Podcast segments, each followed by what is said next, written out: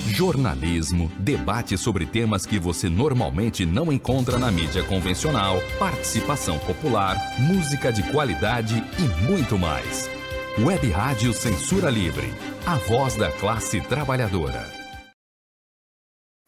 Jornalismo, debate sobre temas que você normalmente não encontra na mídia convencional, participação popular, música de qualidade e muito mais. Web Rádio Censura Livre, a voz da classe trabalhadora.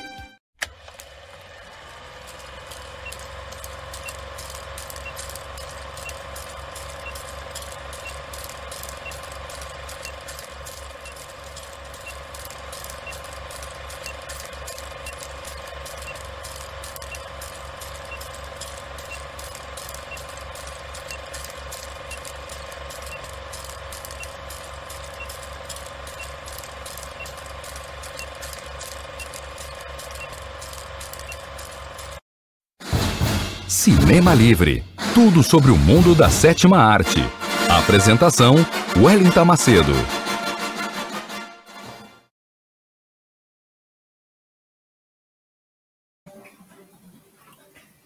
Ué, você não entrou.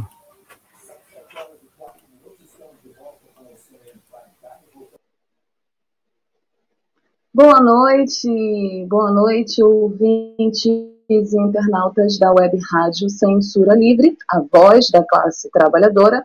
Essa é mais uma edição do programa que traz ao vivo tudo sobre o mundo da sétima arte até vocês, cinéfilos, sintonizados na Web Rádio Censura Livre através dos nossos canais, nas nossas redes sociais, no Facebook, no YouTube e no aplicativo da Web Rádio Censura Livre. Sejam todos bem-vindos Sextou com Cinema Livre. Eu sou Wellington Macedo e apresento esse programa direto de Belém do Pará com a colaboração dos queridos Almir César Filho e Dirley Santos do Rio de Janeiro. Almir hoje está na operação, daqui a pouco ele vai estar aqui comigo lendo os comentários de vocês. Então, não esqueçam de deixar o like de vocês, de nos seguir nas redes sociais, nas redes do, da Web Rádio, Facebook, Instagram, YouTube e deixar os comentários de vocês. O tema dessa semana no programa Cinema Livre é o tema muito apropriado, porque está chegando o 7 de setembro, está chegando também um dia que vão ter atos espalhados por todo o país. Então, nós vamos falar um pouco dessa conjuntura política a partir de um filme dos anos 80, mas que tem tudo a ver com a nossa realidade, com a nossa conjuntura atual. Para frente, Brasil, o tema é ufanismo e ditadura nunca mais. Ditadura nunca mais. É sempre bom reafirmar isso. Bom, então, onde você estiver, se ajeite aí, pegue sua pipoca. Hoje é 3 de setembro de 2021. O programa Cinema Livre começa com o nosso habitual quadro Curtas e as últimas notícias do mundo do cinema para vocês. Bom, a gente vai começar com uma notícia de festivais de cinema. A gente adora aqui dar notícia de festival de cinema. Esse é um festival internacional de cinema LGBTQIA+, que tem programação online. Pois é, com informação do portal Correio Brasiliense, o Festival Internacional de Cinema LGBTQIA+, realiza sua sexta edição esse ano, em 2021, entre é, essa quinta-feira, na verdade, ontem, né, começou, até 8 de setembro, em formato online e gratuito. Serão 20 filmes de 16 países diferentes selecionados para dar visibilidade e promover a pauta LGBTQIA+, no cinema. A programação estará disponível na plataforma do Sesc Digital e todos os filmes terão legendas em português, que é muito legal para quem quiser conferir o festival. A programação deste ano né, inclui 11 longas e 3 curtas. Na verdade, 11 longas e 9 curtas em diversos idiomas. A luta pelos direitos é, das pessoas LGBTQIA+, a descoberta da própria identidade é, as homofobias, a transfobia, o amor na população idosa e a luta contra os convencionalismos sociais e culturas são alguns dos temas trazidos pela seleção de filmes deste ano. Além dos filmes, no dia 8 de setembro, às 19 horas, no canal Curta Brasília, haverá um encontro. Esse encontro vai ser online, ao vivo, com representantes dos curtas brasileiros. Os Últimos Românticos do Mundo, Inabitáveis e Marie. O festival é coordenado pelas embaixadas da Bélgica, Luxemburgo, Reino Unido e Suécia e produzido pelas embaixadas da Alemanha, Austrália, Áustria, Dinamarca, Espanha, Estados Unidos, França, Irlanda, Itália, Países Baixos e Suíça, assim como pela, pelo British, Council e pelo Gente, difícil esse nome aqui, deixa eu ver se eu consigo falar. É o do Bruxelas International no Brasil. Desculpa aí, meu francês não é bom. Delegação da União Europeia no Brasil e do SESC São Paulo também estão na coordenação do festival. Todos os títulos e as sinopses dos filmes que serão apresentados no festival podem ser conferidos na plataforma do SESC Digital. Aproveitem são filmes muito interessantes com temáticas é, que envolvem o tema LGBTQI a mais, de diversas é, varia, variedades, né, diversos assuntos, população idosa, homofobia, transfobia, o amor também entre os jovens, enfim. Uma série de filmes bacanas, interessantes, para avançar, inclusive, na discussão desse tema tão importante e relevante para todos nós aproveitem programação gratuita na plataforma do Sesc Digital, certo? Seguindo aqui o nosso quadro curtas, mais uma mostra de cinema, vamos sair do tema LGBTQI a mais e vamos para um outro tema tão interessante e relevante quanto, inclusive, é meu objeto de estudo hoje também, afrofuturismo. Adoro esse tema e tá rolando uma mostra de cinema afrofuturista em São Paulo. Olha aí, galera de São Paulo, mas é de forma virtual. Então, todo o Brasil pode e deve curtir essa mostra. O afrofuturismo é, entre outros significados, né, porque são vários, né, tem vários conceitos e vários estudos sobre o afrofuturismo, ele é um movimento cultural que utiliza ficção científica e fantasia para criar histórias cujo protagonismo é negro, a partir da celebração de sua identidade, ancestralidade e história. Mas ela é muito mais, né? O afrofuturismo é muito mais do que ficção científica. Discute mesmo essa questão de identidade e de protagonismo negro, de representatividade. Por isso, inclusive, esse tema está tão em voga hoje. Pois é, a mostra que é uma produção arte in vitro e possui curadoria de Kenia Freitas, apresenta ao público as múltiplas facetas do afrofuturismo no campo do audiovisual, segundo é, o Centro Cultural de São Paulo. A mostra começou no dia 1 e vai até o dia 15 de setembro. É gratuita pelo Vimeo do Centro Cultural de São Paulo. É só acessar o link lá, que é vimeo.com barra showcase barra afrofuturismo CCSP.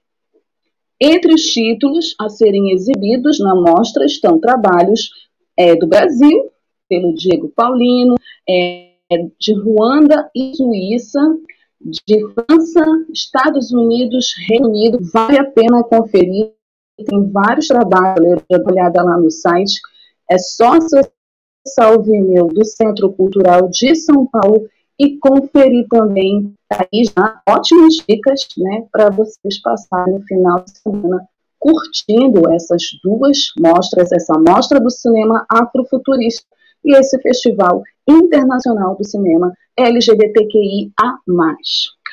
Bom, vamos continuar agora saindo da mostra do cinema afrofuturista direto para Veneza, porque começou o Festival de Veneza e lá já rolou protesto. Sim, vamos falar de um protesto que, inclusive, foi polêmico aqui no Brasil, dividiu opiniões em protesto contra o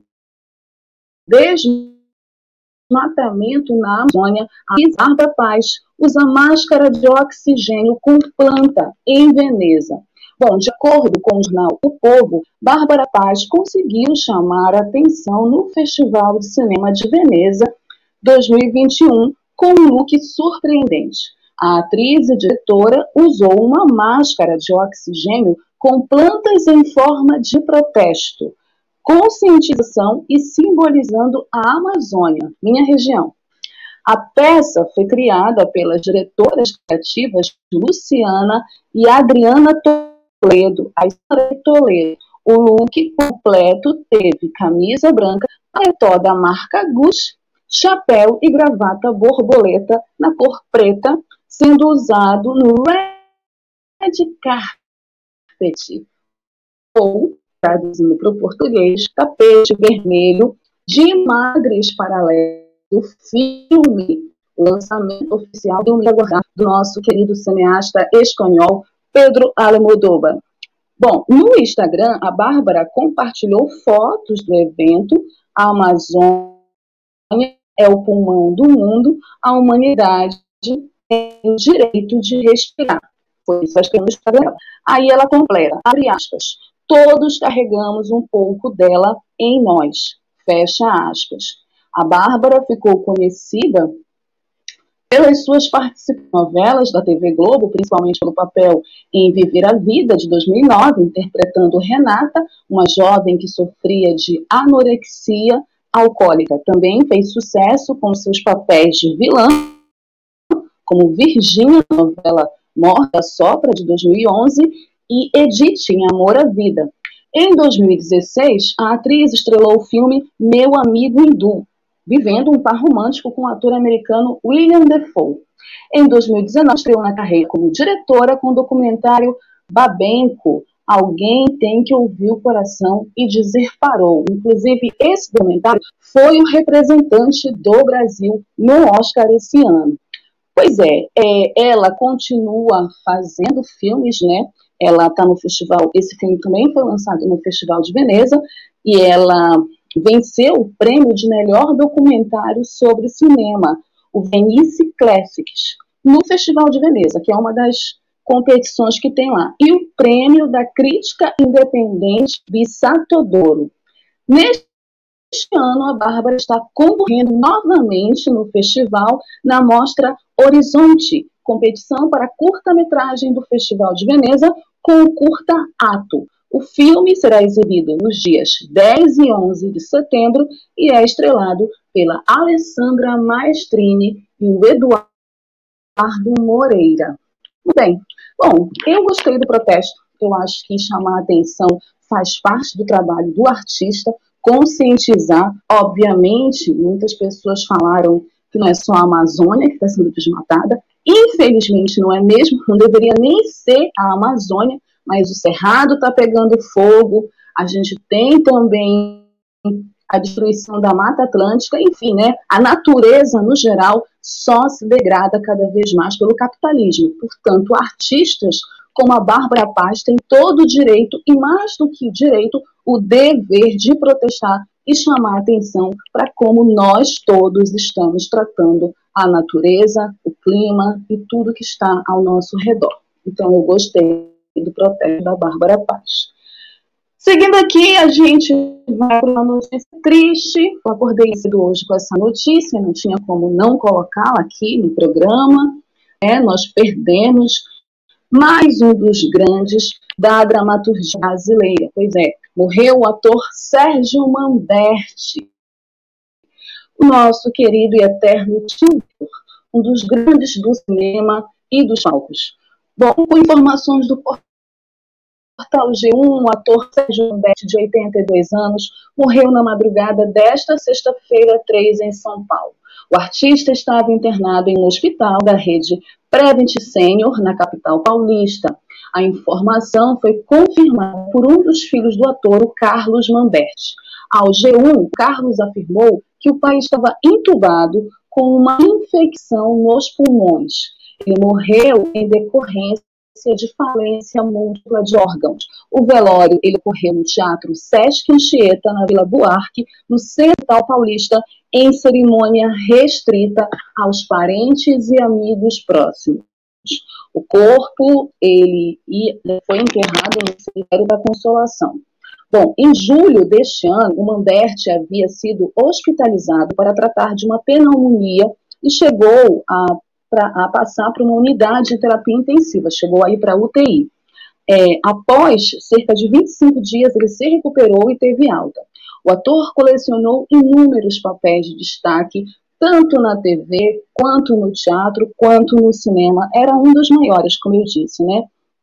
Foi nas séries em que ele viveu os seus personagens é, mais conhecidos e principalmente o seu personagem mais conhecido e querido, o saudoso Dr. Vitor do Castelo Ratimbun, que inclusive virou filme também, né? O Castelo Ratimbun, uma criação do Carl Hamburger, virou um filme bem bacana, bem legal, que eu gosto pra caramba. Bom, depois ele emplacou inúmeros sucessos. Ele fez O Bandido da Luz Vermelha em 1968, Toda Nudez Será Castigada em 1973, O Homem do Pau Vazio em 1980, A Hora da Estrela 1985, A Dama do Cine Xangai 1987. Também estrelou filmes infantis como Xuxa Abracadabra, de 2003, e O Cavaleiro Didi e a Princesa Lili, de 2006. Grande articulador cultural, abrigou em sua casa em São Paulo artistas vindos do Brasil e de fora que precisavam de abrigo. Entre seus hóspedes estão os Novos Baianos, as Drubal trouxe trombone, The Live Theatre, enfim, vários artistas que, inclusive, na época da ditadura, né, porque o Manberti também era um ativista político, ele era um militante, foi um dos fundadores do PT, junto com o Cláudio Manberti, que era um grande autor falecido. Então, o Manberti também é um nome importante das artes na luta contra a ditadura. Ele lançou esse ano a portuguesa Sérgio Manberti, Senhor do Meu Tempo, escrita com o jornalista Dirceu Alves Júnior. Todos os nossos sentimentos e pesares aos familiares e amigos do Sérgio Manberti, nós do Cinema Livre, é o trabalho dele. Eu, particularmente, amava o tio que muito dar com essa notícia, que ele descanse em paz e muito obrigada pelos seus préstimos à arte brasileira e por tudo que você nos ensinou e nos divertiu. Um beijo para a família do Serrandete. Bom, a nossa última notícia de Veneza. Nós falamos do protesto da Bárbara Paz, né, no Festival de Veneza, na noite de lançamento do, do filme Magres Paralelas, do Almodova, Agora, falar um pouco mais sobre o Festival de Veneza, que começou no último dia 1 com ações do site do Alema, começou no dia 1 a 78ª edição do Festival Internacional de Cinema de Veneza, que ao lado do Festival de Toronto constitui um dos principais termômetros do Oscar. A mostra cinematográfica que acontece até o dia 11 de setembro promete movimentar, é, movimentar, né, movimentar com uma seleção de filmes muito aguardados pela crítica e, claro, pelo público. Ao todo, 21 longas participam da disputa pelo O Leão de Ouro, que é o grande prêmio do Festival de Veneza entre os quais estão novas produções de Denis Villeneuve, Pedro Almodóvar, Paolo Sorrentino, Meg Gyllenhaal, que virou diretora. Adoro a Meg como atriz, muito legal saber que ela agora foi para trás das câmeras, né? E outros cineastas renomados. Este ano, 59 países terão suas obras exibidas no evento. O júri ele é presidido pelo Bong Joon-ho, diretor de Parasita, e conta com três homens e quatro mulheres. Muito legal esse número, gostei. As juradas femininas inclui os nomes de peso, como a diretora Chloe Zhao, de Nomadland, a grande vencedora do Oscar esse ano, né? E também vencedora do Leão de Ouro em 2020, e a atriz Cynthia Erivo, de Harnet. Não, na verdade, a Cynthia Erivo, de Harriet. Harriet, que a gente já falou, inclusive, aqui no Cinema Livre. Do premiado diretor espanhol Almodóvar, Madres Paralelas abriu o Festival de Veneza na última quarta-feira, figurando na lista oficial de competidores. Protagonizado pela uma das atrizes favoritas, né, uma das musas do Almodóvar, Penélope Cruz, é, o longa narra a história de duas mulheres solteiras, a Janice, que é a Cruz, e a Ana, que é a Milena Smith, que dão à luz no mesmo dia e no mesmo hospital. A primeira, de meia idade, teve a gravidez planejada e já se sente preparada para ser mãe. A segunda, adolescente, engravidou por acidente e tem medo de que está tem medo do que está por vir. A partir de suas é, diferentes experiências, né, é, elas criam um forte laço em torno da maternidade. Então, o filme Madres Paralelas, ele fala sobre maternidade. Eu estou doida para assistir essa história, sei que eu vou me emocionar bastante. O elenco ainda é formado pela Alana Sanches, né, a Julieta Serrano e a Rossi de Palma, que é outra que sempre trabalha com o autor. Bom, aos brasileiros, cinco filmes estão no festival. Sete Prisioneiros, um filme com Rodrigo Santoro, está na Netflix, a produção da Netflix. Deserto Particular, do Ali Muritiba, que foi o grande vencedor esse ano do Festival de Gramado com Jesus Kid. Né? Então, anotem esse nome, Ali Muritiba. Ato, da Bárbara Paz, que a gente já falou aqui. A Salamandra, o primeiro longa do pernambucano radicado em Londres, Alex de Carvalho. E outra presença brasileira em Veneza é o curta Lavrintos, do Fábio Richter e do Amir Adimoni.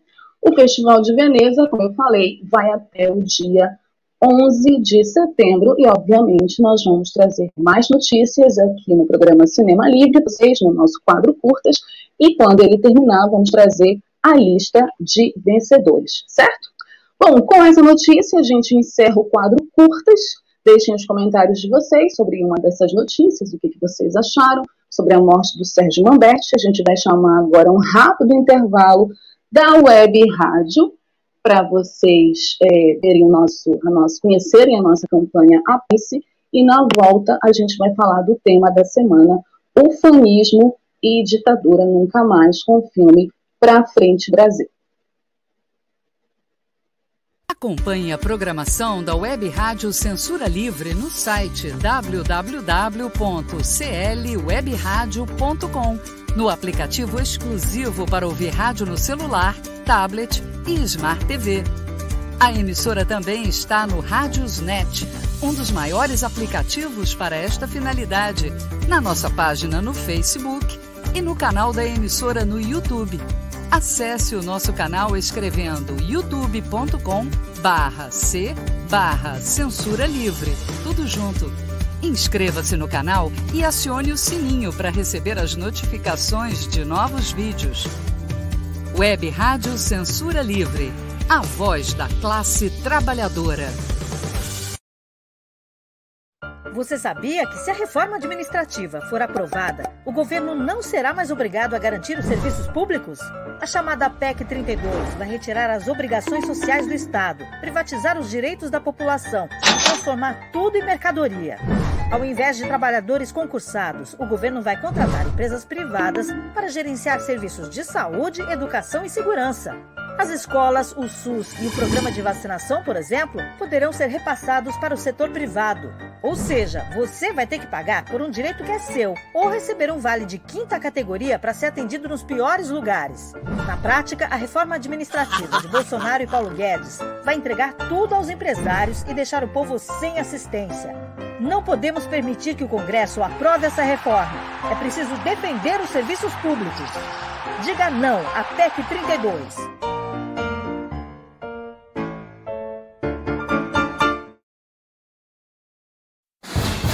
Cinema Livre tudo sobre o mundo da sétima arte. apresentação: Wellington Macedo.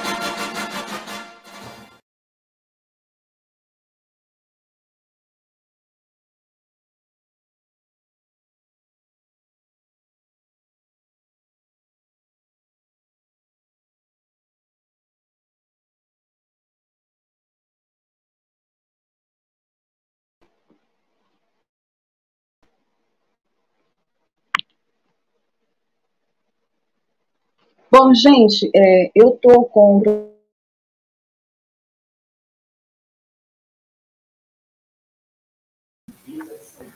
Oi, Well. Você está na escuta? Caiu sua internet? Pronto. Desliguei, eu ia desligar a câmera e desligando o microfone. Bom, é, esse foi o intervalo da nossa web rádio. É, não esqueçam que a gente tem uma campanha, o Apoie-se. Está me escutando, Almi? Estou sim, estamos sim.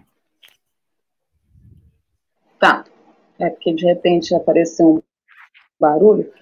Como eu estava falando para vocês, ouvintes e internautas da Web Rádio, é, nós da Web Rádio Censura Livre temos uma campanha Apoie-se, a campanha da Web Rádio. A Web Rádio é independente. É, nós temos uma programação voltada para as lutas da classe trabalhadora, para as discussões e para os debates políticos, além de uma programação cultural, programa Cinema Livre, faz parte também dessa programação cultural. É muito importante contar com vocês, ouvintes internautas da Web Rádio, nesse apoio para vocês também poderem ter uma web rádio cada vez mais independente com um conteúdo independente e de qualidade, uma programação muito bacana voltada para a classe trabalhadora, para as lutas da classe trabalhadora e também discutindo arte e cultura. Então, não deixem de apoiar a Web Rádio Censura Livre, não deixem de nos seguir nas redes sociais, Facebook, Instagram, YouTube da Web Rádio, deixem o like de vocês, ativem o sininho para as notificações e não esqueçam que nós temos um e-mail do programa, o quadro cinemalivre.gmail.com, para quem quiser mandar as suas sugestões de filmes e perfis de astros e estrelas para aparecerem aqui no programa, certo? Bom, nós dizemos que o tema da semana do programa é um tema que tem tudo a ver com a conjuntura política e com a próxima data, o próximo feriado, que é agora o 7 de setembro, né, o dia considerado da independência do Brasil, né, o dia oficial, mas a gente discute, inclusive, que o Brasil precisa de uma outra independência, que não essa independência oficial, e nessa data vão ter atos, né, estão sendo chamados atos por todo o país, atos pela campanha fora Bolsonaro, mas também atos é, que defendem e apoiam esse governo genocida que aí está. Então, pensando nessa discussão, nessa polarização política, nós aqui do programa Cinema Livre resolvemos trazer até vocês, ouvintes e internautas, o tema ufanismo e ditadura nunca mais, para a gente discutir. A gente já fez isso em outros momentos, mas para a gente discutir um pouco sobre essa questão da independência, do 7 de setembro, essa história é, do ufanismo enquanto um sentimento exagerado e até nocivo de orgulho é, e de amor à pátria. E esse filme, Pra Frente Brasil, é um filme que discute tudo isso e que também discute uma parte importante da nossa história, não muito antiga, uma história recente, inclusive, que não deve ser esquecida, porque não deve ser retomada nunca mais. Então, o filme Para Frente Brasil é um filme brasileiro de 1982 dos gêneros drama e ficção histórica, dirigido e escrito por Roberto Farias, baseado em argumentos de Reginaldo Faria e Paulo Mendonça. O filme é estrelado pelo próprio Reginaldo Faria, que é irmão do Roberto, pelo Antônio Fagundes, a Natália do Vale e a Elizabeth Saval. Para Frente Brasil foi um dos primeiros filmes a retratar a repressão da ditadura militar brasileira, que começou em 1964 e foi até 1985 de forma aberta, de forma escancarada, inclusive com cenas de tortura no filme que não douraram a pílula. São exibidas assim e que são até difíceis na minha avaliação de assistir. Eu sofri assistindo as cenas.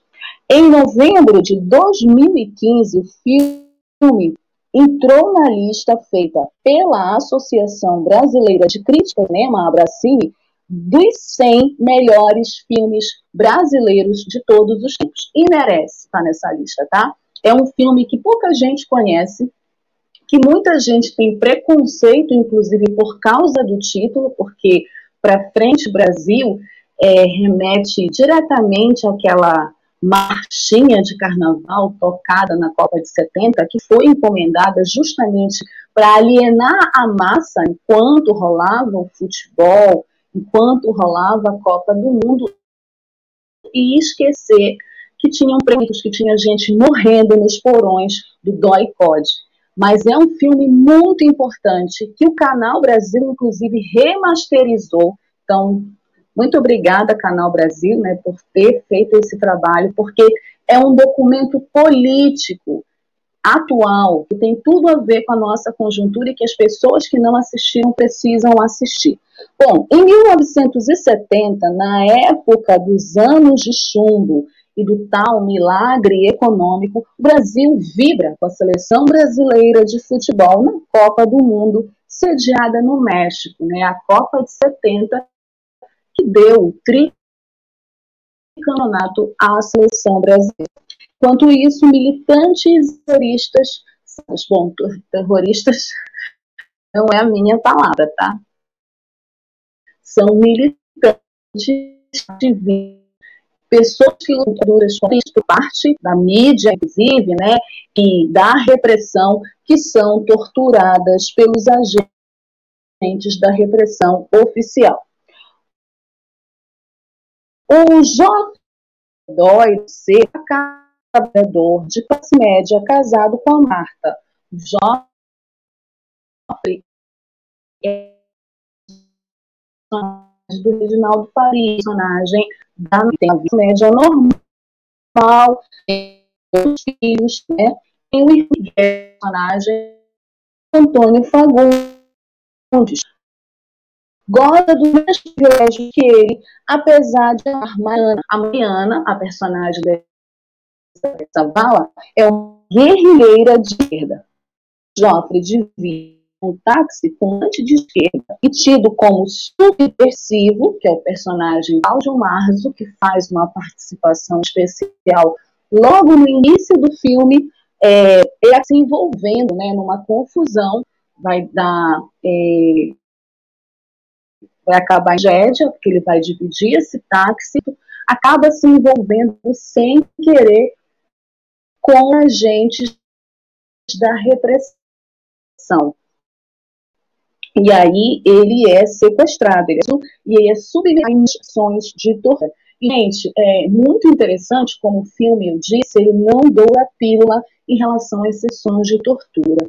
É, a gente está numa conjuntura, no momento histórico desse filme, que está rolando a Copa do Mundo, né? E assim, é muito interessante como a narrativa do filme faz é, uma relação entre o sequestro do Joffre, né, na hora que ele é levado, sequestrado, levado pelos agentes da repressão, agentes da ditadura, e aí eu quero destacar o trabalho do Carlos Zara, eu nunca vi Carlos Zara tão nojento, tão cruel, tão escroto como nesse filme. Nossa, se o Carlos Zara tivesse vivo hoje, infelizmente já é falecido, um, um grande ator também, né?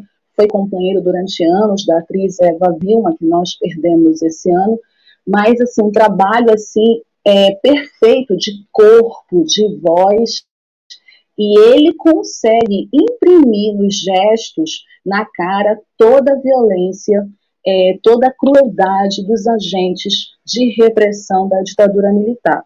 Então, ao mesmo tempo que o Jofre, o personagem do Reginaldo Faria, é sequestrado, o personagem do Antônio Fagundes, o irmão dele, Miguel, está na expectativa de assistir ao jogo da seleção brasileira. Então, esse contraste que é mostrado no início do filme é bem interessante. Um irmão sendo sequestrado e levado para nunca mais voltar, enquanto o outro irmão está lá alienado com um evento futebolístico que prende a atenção de todos. É muito interessante também observar no filme como, à medida que o tempo passa e o Joffre não aparece, o Miguel, que é o personagem do Antônio Fagundes, e o Antônio está maravilhoso, muito bem, é, muito bem concentrado no personagem. Aliás, o Reginaldo Antônio dá um show. O próprio Reginaldo também, acho que é uma das melhores atuações do Reginaldo, porque é muito difícil,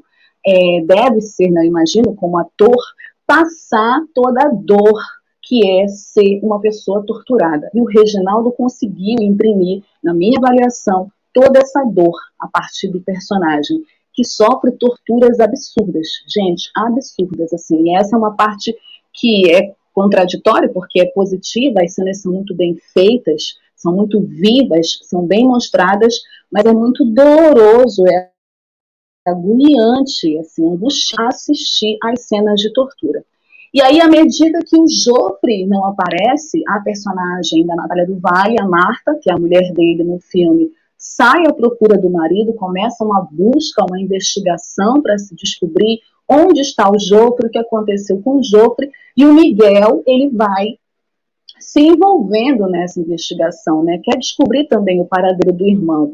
E ele tem essa relação amorosa com a Mariana, de, de nome Tânia, que é uma militante de esquerda guerrilheira envolvida na luta armada. E aí a gente tem também esse outro momento do filme, essa relação onde ela tenta dizer para ele que a gente guerra, né? É, que precisa acordar para a realidade que não é possível estarem juntos porque ela é uma militante, porque ela tem que ir para a luta armada, e aí ela não quer ficar com ele, mas ela acaba precisando da ajuda dele um determinado momento do filme. Então é bem interessante é, perceber isso. O Miguel, ele é um cara comum, o Joffre é um cara comum, é um trabalhador. Tem uma cena muito bonita no filme, que é uma cena do Reginaldo, onde ele expressa toda essa dor dele, né? Que ele diz o que foi que ele fez para estar tá ali. Que ele é sequestrado e preso por engano por esses agentes que, na verdade, e aí tem toda uma discussão no filme, havia um grupos é, de pessoas que trabalhavam na repressão, que eram financiadas, inclusive, pela burguesia e por para irem até suportes subversivos. Né? Essa palavra subversivo era um palavrão na época. Então, se você falasse qual qualquer coisa que soasse a subversão, a você ser diversivo, se você falar determinadas palavras, poderia estar no outro dia com a boca cheia de formiga, ou preso num porão da ditadura. Então, é, essa cena do Reginaldo, ela é bem emblemática, porque o porão, né, completamente machucado, pergunta o que ele fez, ele é um trabalhador, ele tem mulher, ele tem filhos, ele paga os impostos dele. Ninguém tem o direito de fazer isso com ele, ninguém tem o direito de torturá-lo. Então, essa cena é bem interessante porque é uma cena que retrata toda a violência é, de uma sociedade que, nesse período, financiou ditaduras em toda a América Latina. Então, assim, chega a ser absurdo a gente hoje, em pleno século XXI, no ano de 2021, ainda ver pessoas pedindo a volta da ditadura militar. A ditadura militar foi uma das facetas mais cruéis e horrendas da história do Brasil e da história da América Latina. E esse filme, ele retrata exatamente como foi. Então, é interessante é, essa cena do Reginaldo Faria e toda a discussão, né? O próprio personagem do Antônio Fagundes que questiona o patrão dele, por que, que ele faz isso, acha horrível o patrão dele, diz que o patrão dele, inclusive, é igual os agentes da repressão, porque ele financia isso. Aí tem uma outra cena no filme que é interessante também destacar, que é quando ele vai assistir uma sessão de tortura. E aí que ele entende mesmo o absurdo da coisa, né? É, como que o país está afundado é, nas trevas e que muita gente, inclusive, desconhece isso, desconhece é, a situação real e política do país. Para Frente Brasil é um filme que, como a Abracine falou, é extremamente importante, trata de um contexto histórico, né? Ele retrata o auge da repressão a opositores durante a ditadura militar brasileira, no governo, inclusive, do Médici, que é considerado o governo, vamos dizer, mais carrasco dos governos que teve durante a ditadura. Né? Indicadores econômicos favoráveis durante o chamado milagre econômico, divulgados por uma mídia completamente censurada. E é muito interessante também, porque as notícias elas sempre são é, ouvidas durante o filme todo. Né? Notícias sobre a Copa do Mundo, notícias sobre a economia, o filme todo fica atravessado por essas notícias, né? E que acabam maquiando o aumento, na verdade, da concentração de renda e da pobreza. Que esse milagre econômico foi isso. Foi uma grande maquiagem em cima da corrupção militar, em cima do aumento da pobreza, né, da concentração de renda de alguns empresários que financiaram a ditadura.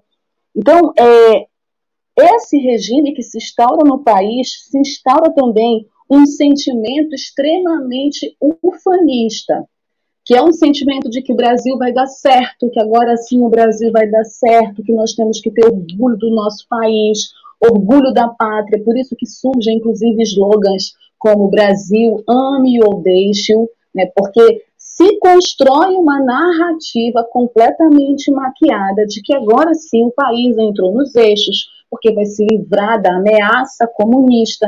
Então, essa narrativa toda, essa ideologia toda que a ditadura militar impôs e que até hoje perdura no nosso país, é mostrada no filme. Né? Esse ufanismo exagerado, essa questão é, do patriotismo, essa questão de que você faz isso para defender o país, então a tortura é justificada, a repressão é justificada, a censura é justificada porque você faz isso pelo país, pelo Brasil. Qualquer semelhança com o atual governo que nós estamos hoje, em pleno século 21, no ano de 2021, não é mera coincidência. E a Copa do Mundo, ela é utilizada para anestesiar o povo, para alienar a massa. É o pão e circo da massa, dos trabalhadores. O título do filme é uma referência à canção de mesmo nome escolhida pelo regime para representar o país no Mundial de 1970.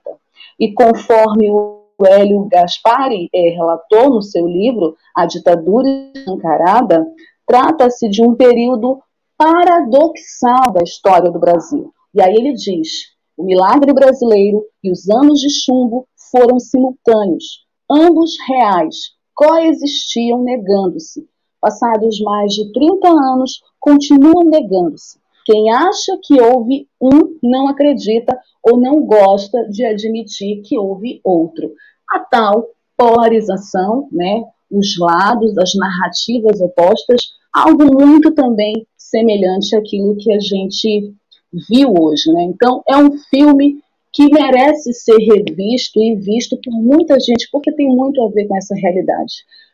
Ele teve vários prêmios e indicações, né, de acordo inclusive com a Internet Movie Database, o filme Pra Frente Brasil recebeu cinco importantes prêmios em festivais de todo o mundo. Os dois primeiros foram de melhor filme e edição no Festival de Gramado, em 1982, seguidos pelos prêmios de Ofício Católico do Cinema e da Associação dos Cinemas de Arte da Europa, no Festival de Berlim do ano seguinte.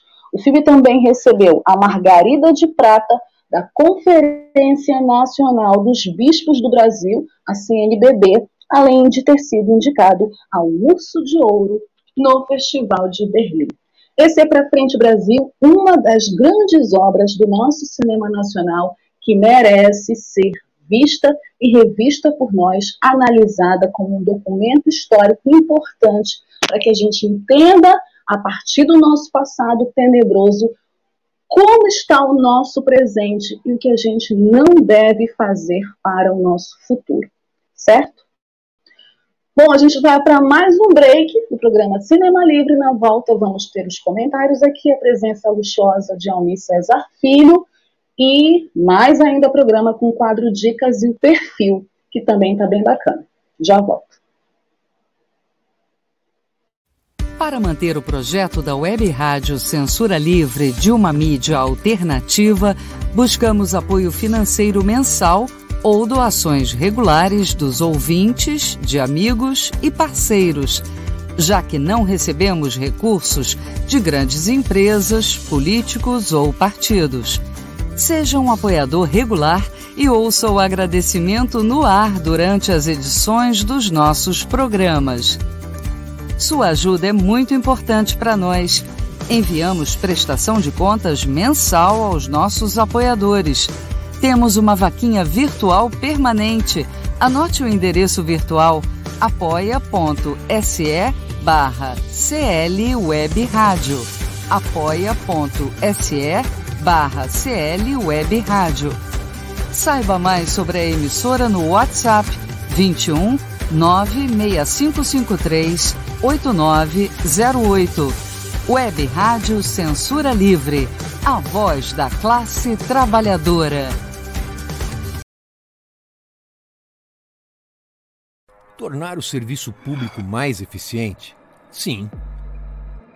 Buscar o aperfeiçoamento técnico e profissional dos servidores? Sim. Permitir que políticos e seus indicados tenham ainda mais poder na administração pública? Não. A reforma administrativa do governo federal pode piorar substancialmente as já precárias condições do serviço público no país. Leia, informe-se. Depois pode ser muito tarde para voltar atrás. Acesse nãoapec32.com.br e veja o posicionamento de cada parlamentar. Reforma administrativa. Presente de grego para os brasileiros. Cinema Livre. Tudo sobre o mundo da sétima arte. Apresentação: Wellington Macedo.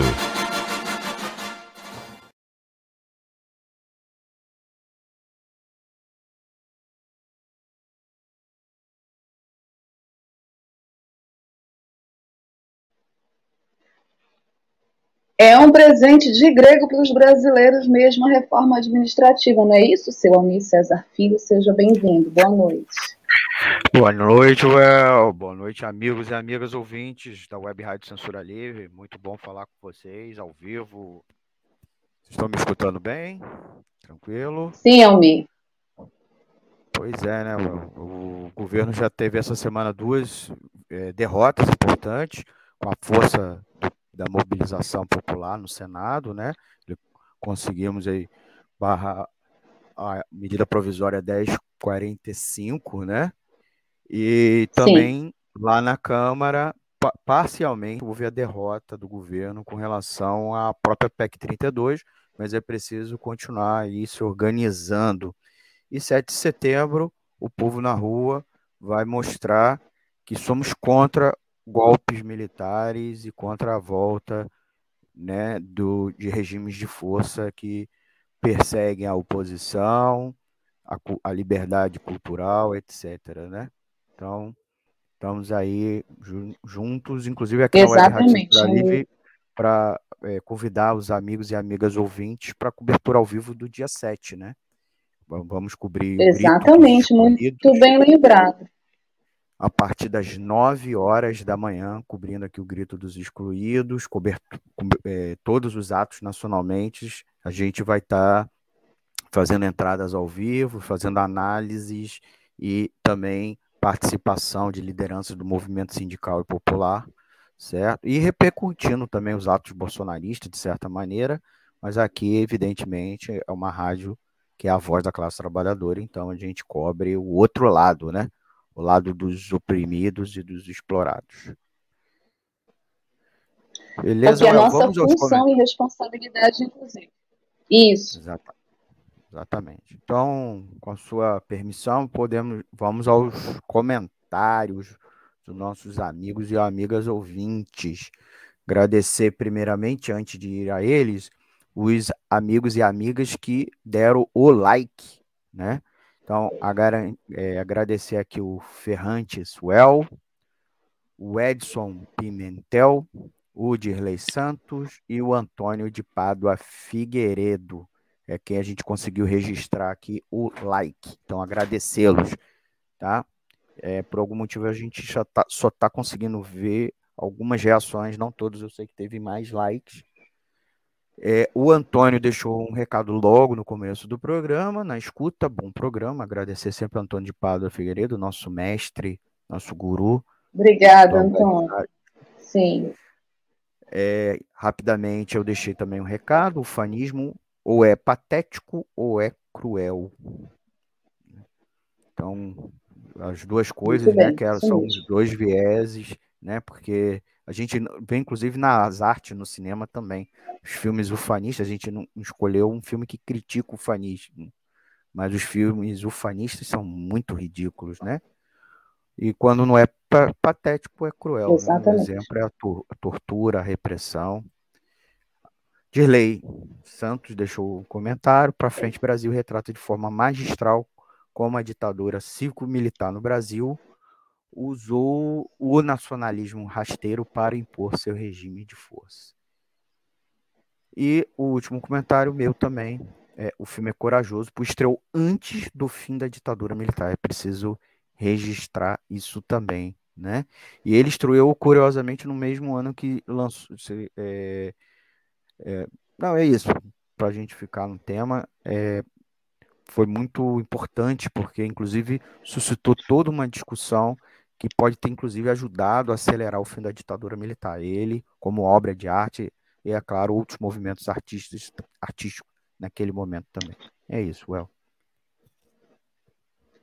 Isso mesmo, me bem lembrado. Ele estreou em 1982, né, três anos antes do fim oficial da ditadura militar, em 1985, pós toda a luta direta já, emenda Dante de Oliveira, né, e todo o processo de negociação que culminou com a anistia.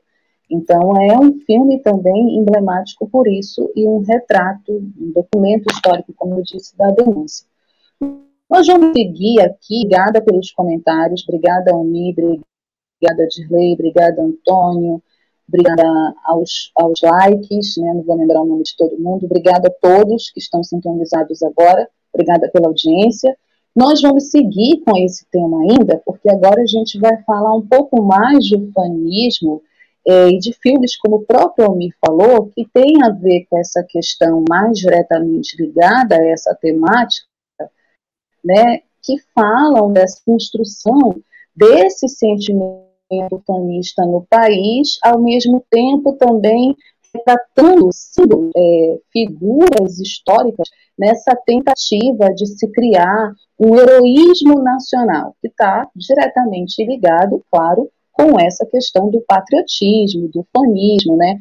É, então, são filmes que, de alguma forma, até porque é, a gente estudou aqui esse tema, né, discutiu na equipe, é, que tinha é, a ditadura militar patrocinava filmes né, que pudessem elevar a moral do país, que pudessem mudar positivo do país.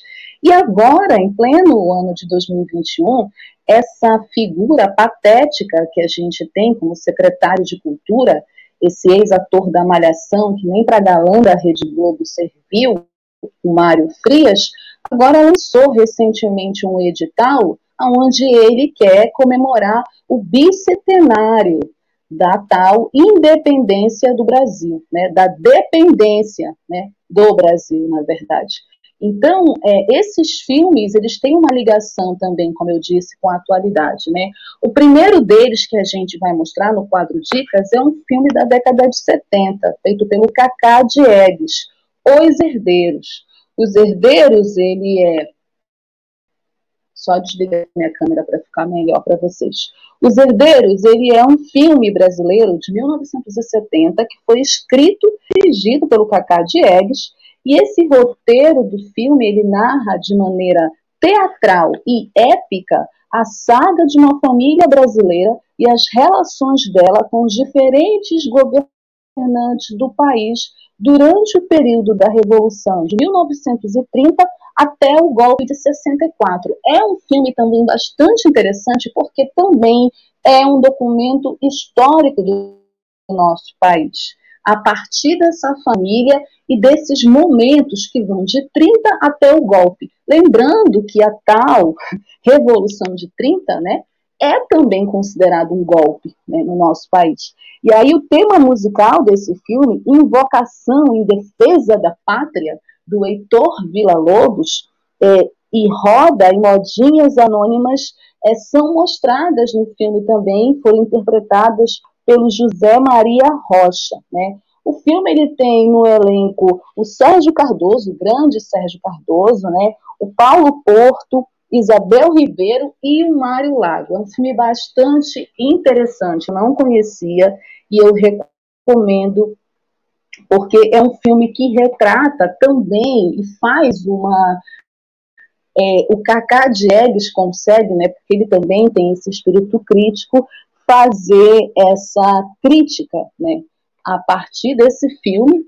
que vai falar da história do país, essa questão vai fazer uma crítica a esses sentimentos, a essa invocação em defesa da pátria, enfim.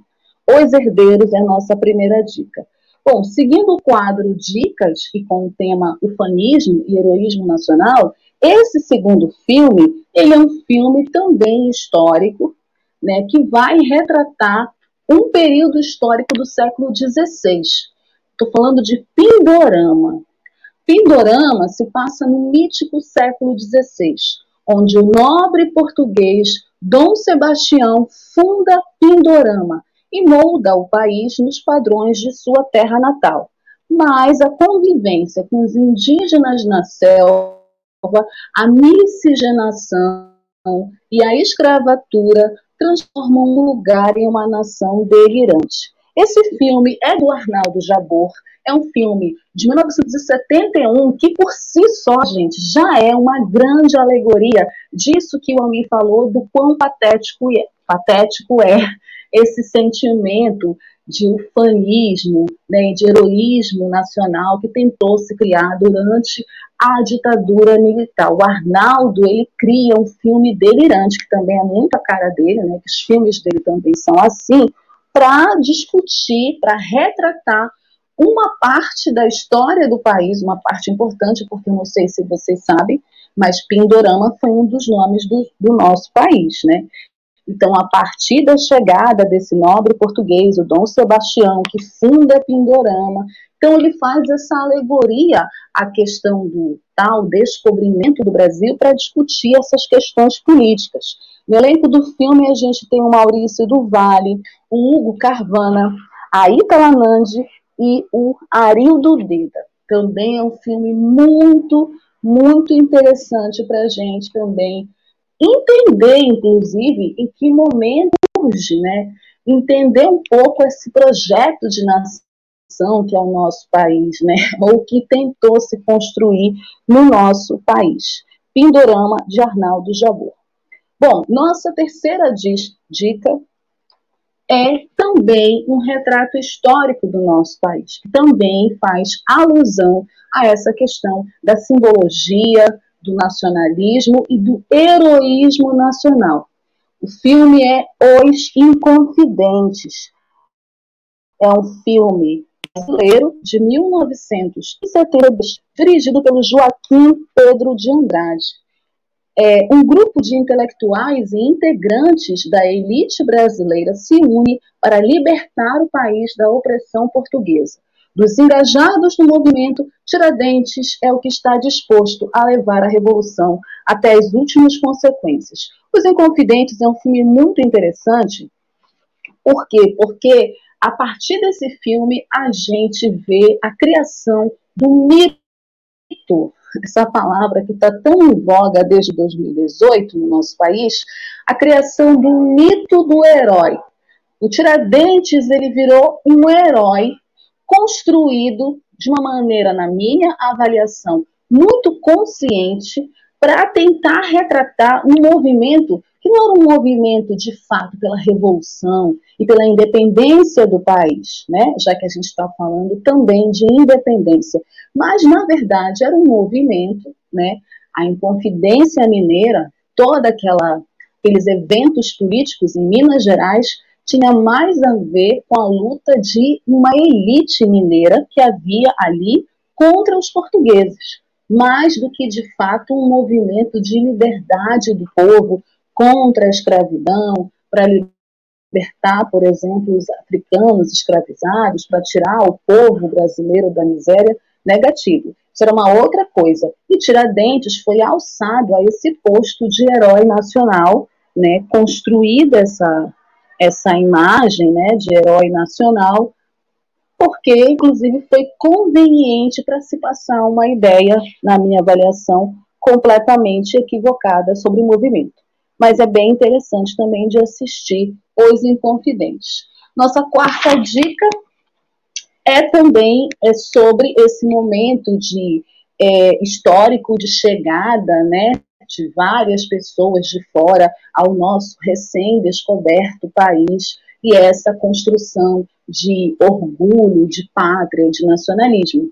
Anchieta, José do Brasil, a nossa quarta dica, é um filme né, que conta a história da chegada do padre José de Anchieta em 1533. Ele aprende a língua dos índios, dos índios tupi, elabora uma gramática, observa os costumes e classifica a flora local, evitando atritos com os colonos. Durante a intervenção francesa, negocia a paz e ocupa-se dos tanóios, com o padre Manuel da Nóbrega. A escravatura compromete o seu apostolado, mas Anchieta converte-se em uma figura mítica. De novo, né, a evocação da figura do mito, né, dessas figuras folclóricas e simbólicas que fazem parte dessa ideologia ufanista, nacionalista, de heroísmo que se perpetua no nosso país até hoje. Né? Esse filme é do Paulo César Sarraceno, do nosso cinema, dos cineastas do nosso país. Ele foi feito em 1977, certo? E a nossa última dica do, do, nosso quadro Dicas, que fala sobre essa questão do ufanismo, assim, esses filmes são muito legais, gente. Não assisti todos, assisti dois, mas assim, foi muito legal descobrir esse outro lado do cinema do nosso país. A gente precisa ver mais cinema nacional. Essa última dica é de um filme que também fala sobre essa questão da política e das tradições e do idealismo no Nordeste. Coronel Delmiro Gouveia, filme de 1978, dirigido pelo Geraldo Sarno e com Rubem de Falco, um dos grandes atores também da nossa dramaturgia, no papel principal. Delmiro Gouveia é um homem rico e influente que decide ingressar na carreira política contra os tradicionais manda-chuvas de Recife. Por ser idealista e populista, ele é expulso da cidade e acolhido no interior por um poderosíssimo coronel. No novo lá, ele planeja montar uma indústria bem no meio do sertão e mais uma vez encontra poderosos inimigos em sua empreitada. Bem interessante também para discutir essa questão das lutas políticas no Nordeste, discutir essa questão é, da territorialização também, de como o país também foi se desenvolvendo, bem legal. Certo? Com esse filme, a gente encerra o nosso quadro Dicas sobre o fanismo e heroísmo nacional. Espero que vocês tenham gostado. E a gente vai para o nosso perfil. Perfil de hoje também tem ligação direta com essa temática do programa, né? com essa discussão toda que a gente está fazendo desde o início ufanismo, patriotismo, heroísmo nacional. E esse diretor, o Paulo Thiago, que vai ser o nosso homenageado hoje no quadro Perfil, ele é um diretor que foi muito importante na história do cinema nacional e em filmes que também eram filmes críticos e que retratavam também essas questões, né? O Paulo Tiago Pereira Paz de Oliveira, ele nasceu em Aimorés em 8 de outubro de 1945 e faleceu recentemente, esse ano, em 5 de junho de 2021. Ele é radicado desde os 5 anos de idade no Rio de Janeiro. Na adolescência, ele teve aulas de violão com Roberto Menescal e aproximou-se do grupo da Bossa Nova, chegando a tirar terceiro lugar no Festival de Canção da TV Record. Olha só, queria ser cantor antes de ser cineasta em 1965 com a música Queixa, composta em parceria com o Zequete e o Sidney Miller. O, o Paulo, ele é colega do Almir, graduado em Economia e Sociologia Política pela PUC do Rio de Janeiro, chegou a trabalhar no Instituto Econômico de Pesquisas Aplicadas e no Instituto de Pesquisas Cândido Mendes, mais frequentador das sessões da Cinemateca do MAN e do Cine Paysandu. Ah, eu queria muito conhecer esse Cine Paysandu. Ele começou a realizar curtas metragens ainda no período da faculdade vindo a optar mais adiante pela carreira cinematográfica. Largou a música e foi para o cinema. O seu primeiro documentário, em 25, em 35, na verdade, minutos, A Criação Literária de Guimarães Rosa, foi premiado no Festival de Santarém, em Portugal. Em sua terra natal, em Moraes, ele rodou o seu primeiro longa-metragem, Os Senhores da Terra, uma alegoria sobre o coronelismo que conquistou o Prêmio da Crítica no Festival de Karlov Vart. Em 1981, ele fundou o Encontro Produções Cinematográficas, passando também produzir filmes de outros realizadores, como Haroldo Marinho Barbosa, que fez Engraçadinha, o Oswaldo Caldeira, que fez Muda Brasil, e o Davi Neves, que fez Fulanina. Foi um dos fundadores da Associação Brasileira de Cineastas e presidiu, de 85 a 87, a Associação Brasileira de Produtores Cinematográficos.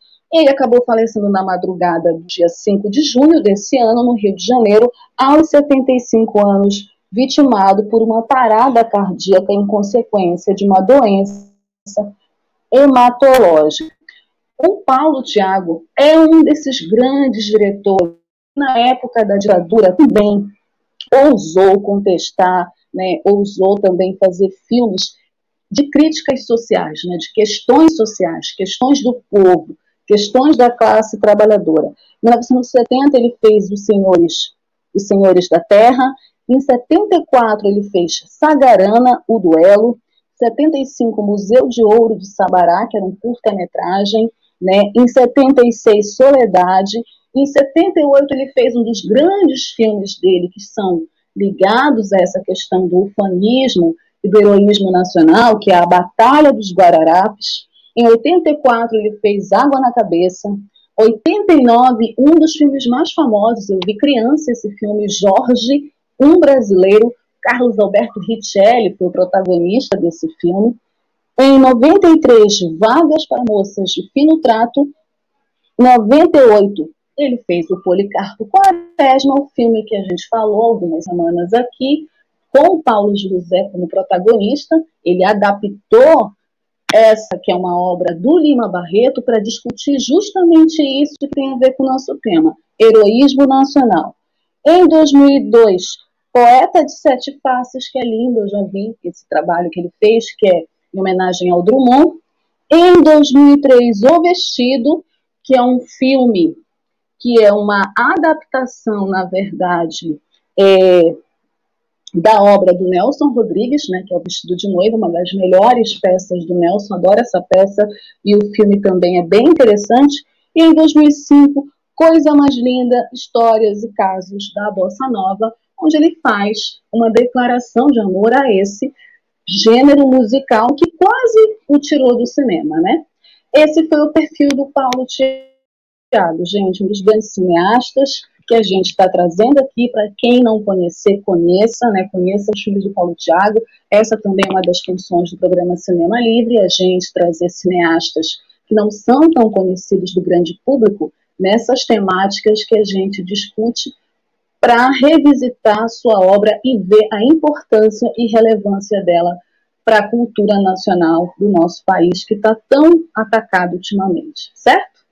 Esse foi o Paulo Tiago com o nosso perfil, fechando o programa Cinema Livre dessa noite, de sexta-feira, 3 de setembro. Então, eu quero aqui me despedir do meu querido colega e parceiro de Almir César Filho. Muito obrigada pela sua participação hoje, obrigada por você fazer a operação do programa. Agradecer a todos os ouvintes e internautas que estão sintonizados até agora, assistindo e ouvindo o Cinema Livre. Muito obrigada, gente. Obrigada pelos comentários. Não esqueçam de mandar as sugestões de vocês, não esqueçam de nos seguir nas redes sociais, de apoiar a nossa campanha, apoie-se da Web Rádio Censura Livre, a voz da classe trabalhadora. Todos as ruas no dia 7 com segurança. Não esqueçam a máscara, o álcool em gel, né? Mas dia 7 de setembro, todas as ruas pelo Fora Bolsonaro, Ditadura Nunca Mais. Acompanhem a cobertura da web rádio Censura Livre aqui nesse mesmo canal. E sexta-feira que vem a gente está de volta com mais Cinema Livre para vocês. Beijos. Boa noite.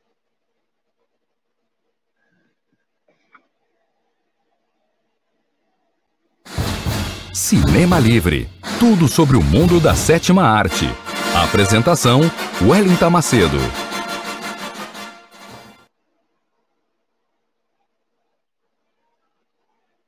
Jornalismo, debate sobre temas que você normalmente não encontra na mídia convencional, participação popular, música de qualidade e muito mais. Web Rádio Censura Livre, a voz da classe trabalhadora.